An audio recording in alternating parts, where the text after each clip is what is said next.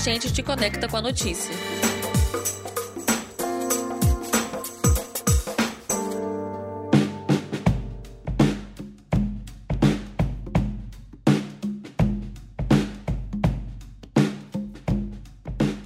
Abril é comemorado o mês de conscientização sobre o transtorno do espectro autista.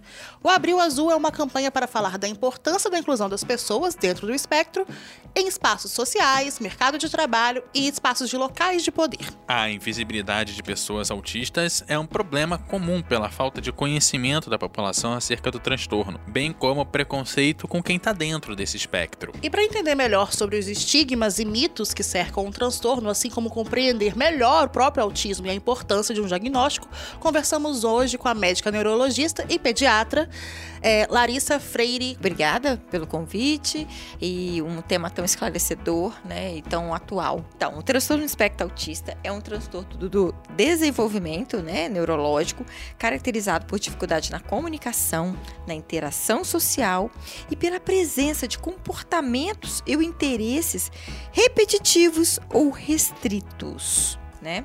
Esses sintomas, então, vão configurar o núcleo do transtorno. Mas para lembrar que o transtorno, a palavra já diz, né? É um transtorno e é um espectro. Quer dizer, o espectro é o que? É amplo. Ele tem vários níveis, né? Vários níveis e vários sinais e sintomas. Nem todas as crianças vão apresentar todas as características. Né? Por isso é importante do desse nome, espectro. Ou e seja, daí... como se fosse uma fita métrica, né? Tem, tem a criança que vai ter 100, tem a criança que vai ter 2, né? Exatamente, é amplo. E é importante nós profissionais estarmos atentos né, esse olhar e, toda, e todas as famílias, né? Os pais também. E aí explica um pouquinho melhor, se a gente fala desse, desse espectro e tudo direitinho, como é que a gente identifica? Porque tem, tem aquele autista que vai ser mais social, que vai estar inserido na sociedade, que vai conseguir ter um relacionamento, vai conseguir ter um emprego, vai conseguir é, transpassar as camadas funcionais, né? ser funcional. E tem outro que realmente é aquele clássico. Importante, né? Então a gente sabe que tem níveis de suporte, né? O nível 1, que é realmente o nível mais leve, na qual só tem dificuldade realmente, às vezes, de manter uma amizade, manter vínculo, mas ele tem contato visual, ele se comunica, ele consegue, então, né? E a parte cognitiva está preservada, que é a gente fala o nível 1. O nível 2 já, já precisa mais de um pouco de suporte para comunicação. Às vezes fala, mas a frase é mais curta, né? Então já vai precisar nas habilidades sociais mais um pouco de ajuda. E o nível 3 tem um comprometimento maior, né? Às vezes pode ter até ser não verbal. Vai variar com o nível de suporte. A gente sabe que o transtorno espectro autista pode vir acompanhado de comorbidades. Quais comorbidades são essas? Gente, uma que eu gosto sempre de falar é deficiência intelectual. A gente sabe que 30 a 40% das crianças com transtorno espectro autista pode ter deficiência intelectual, hiperatividade, com déficit de atenção, transtorno opositor, transtorno ansioso, depressão. O, isso... o próprio toque também, né? Toque, é tiques, né? Então são vários distúrbios de sono, né? Então a gente sabe que pode vir acompanhado, a gente fala que é comorbidades. Assim como qualquer outro tipo de transtorno, né? O cognitivo ou não, o diagnóstico precoce ele é muito importante para o tratamento. Para isso, o que a gente precisa observar durante a infância para avaliar esses sinais? Que sinais que a criança que está dentro do espectro dá para os pais e para as pessoas que estão por perto, que a gente tem que observar? Eu acho que essa pergunta é muito importante, muito, muito mesmo, porque a gente sabe que o autismo tem uma forte característica genética. Então, a gente sabe que são vários genes, né? E ainda não se sabe qual parte ainda desses genes, por isso que está muito estudo. Então, tem essa herança e tem essa parte de fator ambiental também, que é uma epigenética que a gente sabe. Então, eu vou falar, porque é até importante a gente estar tá atento nesse diagnóstico precoce, ficar observando que quanto mais cedo é, a gente consegue diagnosticar, detectar, devido à neuroplasticidade, melhor a resposta. A gente vai conseguir inserir essa pessoa Sim, na sociedade, porque né? tem estudos que falam que até assim, é, de não apresentar todos os sinais e sintomas. Quanto mais eu estimulo precocemente, devido ao maior número de conexões cerebrais, eu consigo evitar alguns sinais e sintomas lá na frente. Por isso a importância desse diagnóstico precoce. Larissa, então vamos voltar aqui um pouco num, num passo a passo quando a gente fala da, da evolução da criança, porque a criança normal, né, normal assim, bem entre aspas, ela tem um momento de desenvolver, né, isso inclui, claro, todas elas, é, certas questões sociais, certas questões desenvolvimento neurológico, questão, né, até de fala. Quando a gente passa para criança que né, tá com autismo, como que a gente identifica sabendo que a gente tem que desenvolver essas coisas e como a gente identifica criança tem um problema da criança que não desenvolveu que seja um só um fator. atraso. É. Então, então vamos lá. Então por isso que há critérios para ser avaliados. Quando eu falo de bebê, né, então não é um um isolado. A gente por isso que é um espectro, não é um fator que vai me dar aquele diagnóstico. É acende às vezes um alerta, mas a gente tem que observar os outros critérios. Então vamos lá. Eu vou na começar na fase precoce, né? Então vou lá, um bebê de um ano, né? Então esse bebê, ele gosta de olhar para o rosto da mãe, ele gosta de fixar o olhar quando mamava, ele olhava, ele tinha um contato visual. É um bebê que gosta do toque, é um bebê que quando chamado ele atende pelo nome, ele tem responsividade. É, é um bebê que já está apontando, que já está começando a iniciar pelo menos as duas palavrinhas com um ano, né? Se ele tem algum padrão, né? Então a gente já observa a forma de brincar, ter um ano e meio, aquele bebê que brinca é, enfileirando, ele dá sentido, ele é funcional quando ele brinca com o carrinho, ele imita o pai ou a mãe. Quando a gente começa a conversar com ele, a gente observa intenção comunicativa, ele emite sons, é, sinais que a gente já pode começar a observar. Né? Tem preferências de objetos, só quer ficar agarrado com um paninho, né? Então a gente são sutis, mas que a gente observa. O barulho incomoda muito, tem uma hipersensibilidade Ou auditiva, toque, né? ou toque. Né? A gente vai começar a observar uma seletividade alimentar muito grande. Então a gente fala que é um espectro, são vários fatores que a gente vai observar. E aí, a gente, é, na adolescência isso fica mais claro porque isso já está mais desenvolvido. No Brasil, o diagnóstico hoje é geralmente aos seis anos de idade. Eu acho tardio, né? Acho que quanto mais precoce, por isso que já se já mudou. perdeu uma e né, fase vocês, de exatamente, por né? isso que vocês já perguntaram, nossa, mas como que tá aumentando o número de crianças com transtorno espectro autista? Porque houve uma mudança para a gente fazer esse diagnóstico. Então hoje a gente consegue diagnosticar mais cedo e possibilitar novas estratégias de tratamento. E o que, que o pai deve fazer quando recebe o diagnóstico? procurar, né? Primeira, primeira coisa é a gente procurar ajuda, a gente acolhe, a gente entende, né? Acolher, compreender. Né? E muitas coisas a gente pode fazer em casa, né? Nós pais mesmo, estimular controle do uso de tela, né? Brincar, contato com a natureza, procurar os tratamentos, sim, as terapias, o fonoaudiólogo, né? Um, uma psicoterapia comportamental, ou tem o método ABA, que é mais análise comportamento aplicada, ou se não tem o método Denver, cada criança é, se, dá, se adequa melhor com um tipo de terapia, terapia ocupacional com integração sensorial.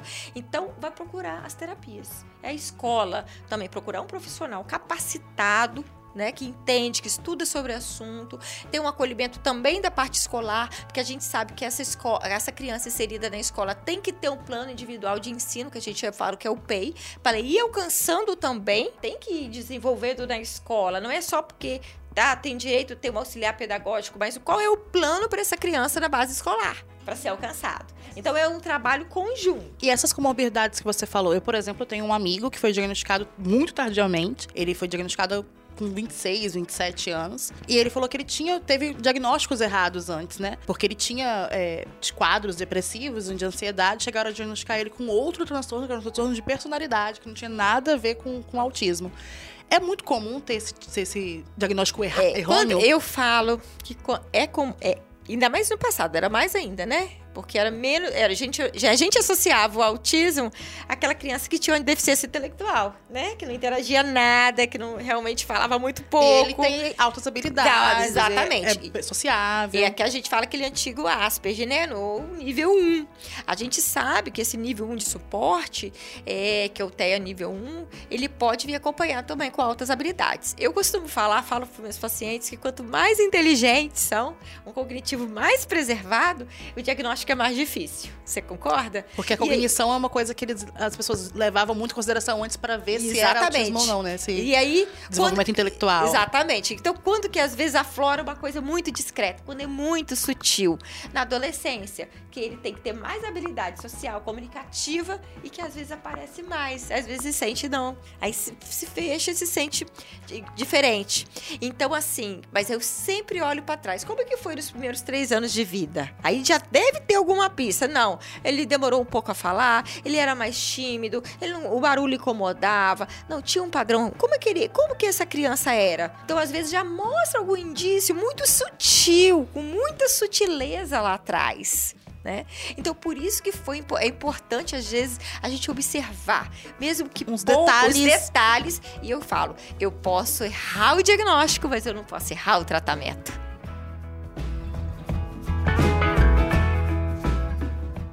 ES hoje.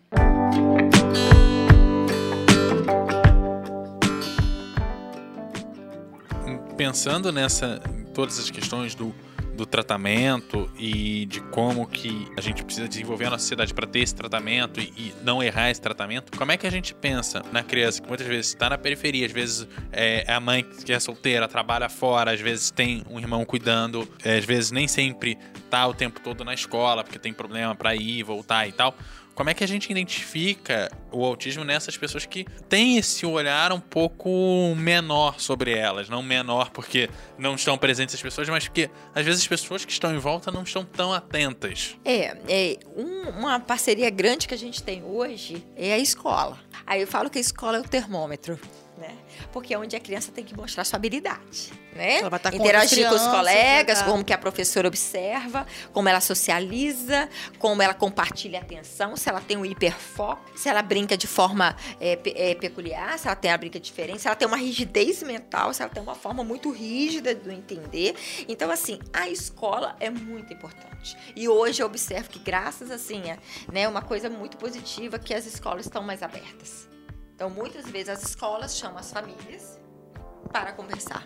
Agora, pensando nos estigmas e mitos, né, é, sobre o autismo e de como as- essas pessoas que têm o transtorno às vezes sofrem, muita gente desconhece as capacidades do, do autismo e às vezes não estimula. O que, que você acha que seja um fator principal para as pessoas ainda terem essa visão limitada sobre o transtorno, ou de achar que é que vai necessariamente ter um déficit cognitivo, ou mesmo que tenha que aquilo não possa evoluir, que aquilo não possa ser estimulado e, e ter uma vida funcional, né, como você falou. O que, que você acha que, que leva as pessoas ainda a terem essa visão?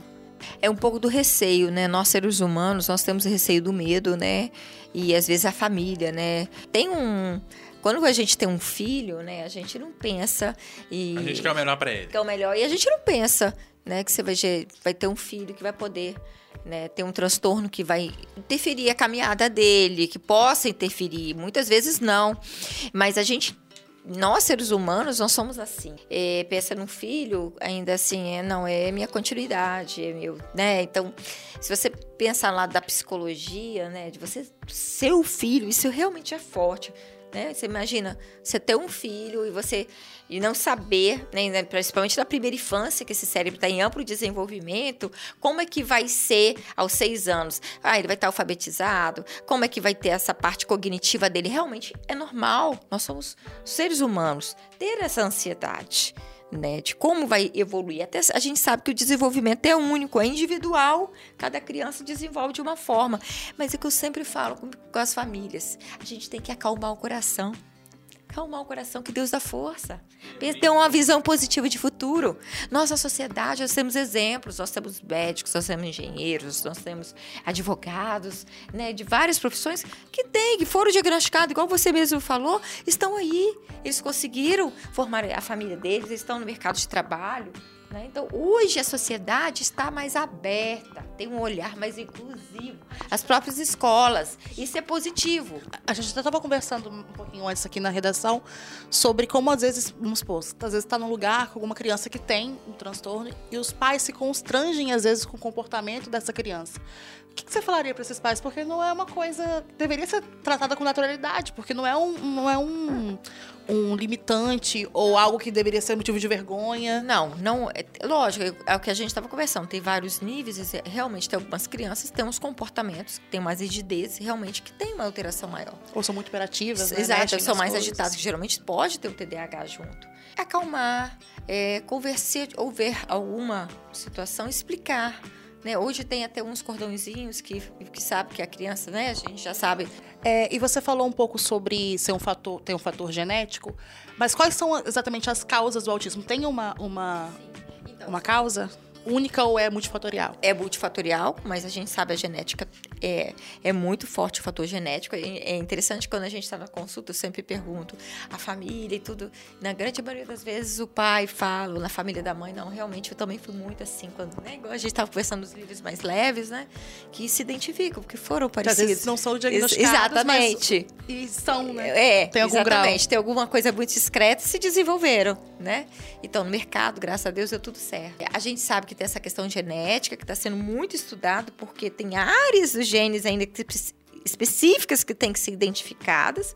E não é um gene, são vários genes, né? Então há pesquisas, há, ah, Larissa, e, e cura e tratamento, eles pesquisam nos Estados Unidos, até comida em cérebros, mas acho que mais em de laboratórios, mas o mais importante ainda é é identificar esses genes, quais é a parte dos genes envolvidas, isso tem es- estudo. Mas assim, o desenvolvimento, eu, eu acredito muito na epigenética, eu acredito muito que tem um fator ambiental sempre que pode estar colaborando, meio sempre. Então é, sempre eu aquilo que, continuo. é aquilo que você comenta muito, a questão do desenvolvimento. Você consegue, é, mesmo que a pessoa tenha, se você conseguir desenvolver da forma Estimular. certa, estimular e tal, Exatamente. a, a pessoa consegue entrar na sociedade com mais facilidade. Exatamente. E aí, a gente sabe que tem causas infecciosas, igual na gravidez, né? A gente sabe ah, qual- quais causas secundárias que podem.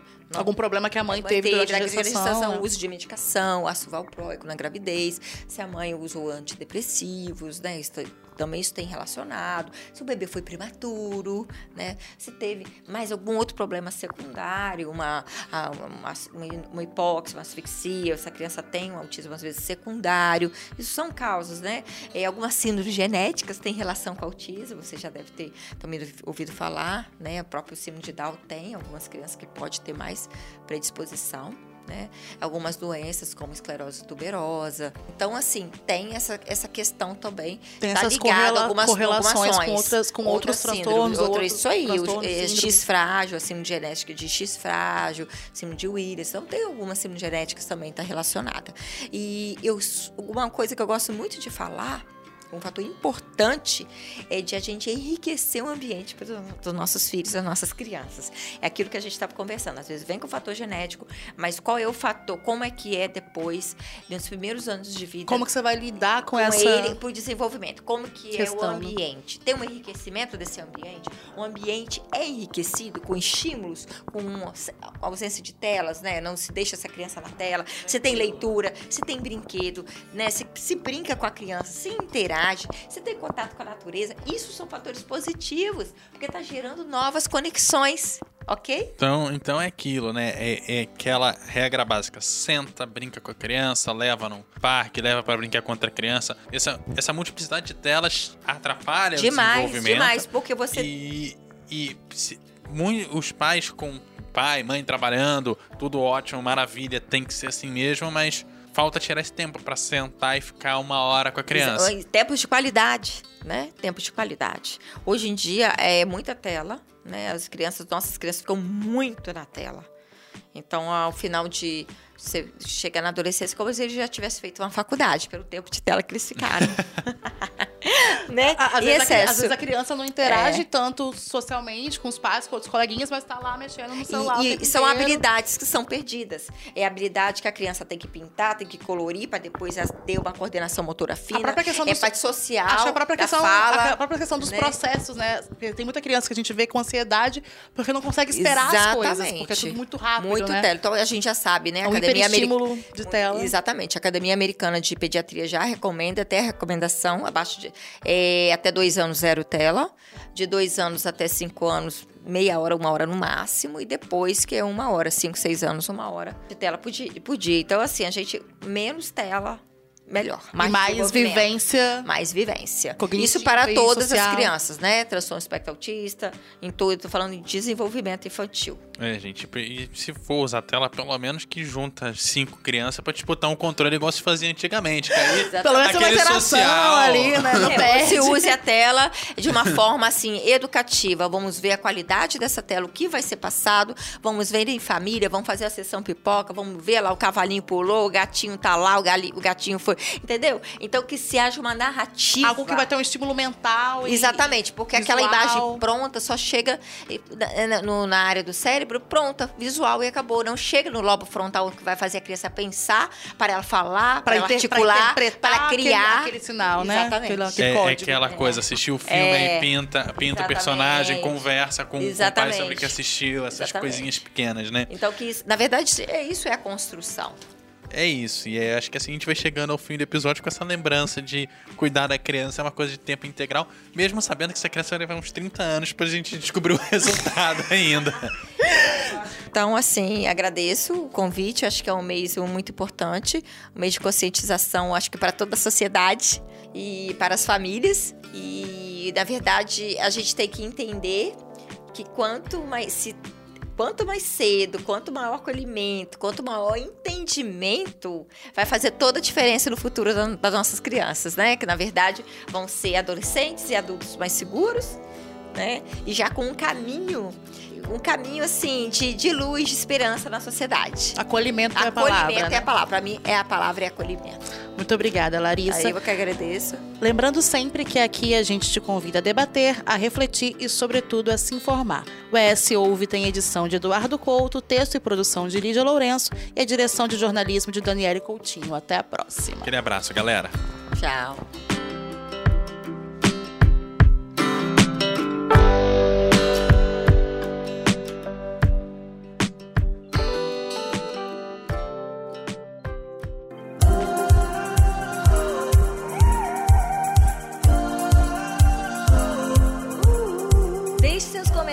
Em eshoje.com.br. É lá que você se mantém informado todos os dias. Nos siga também nas redes sociais e em nosso canal do YouTube, arroba ESHoje.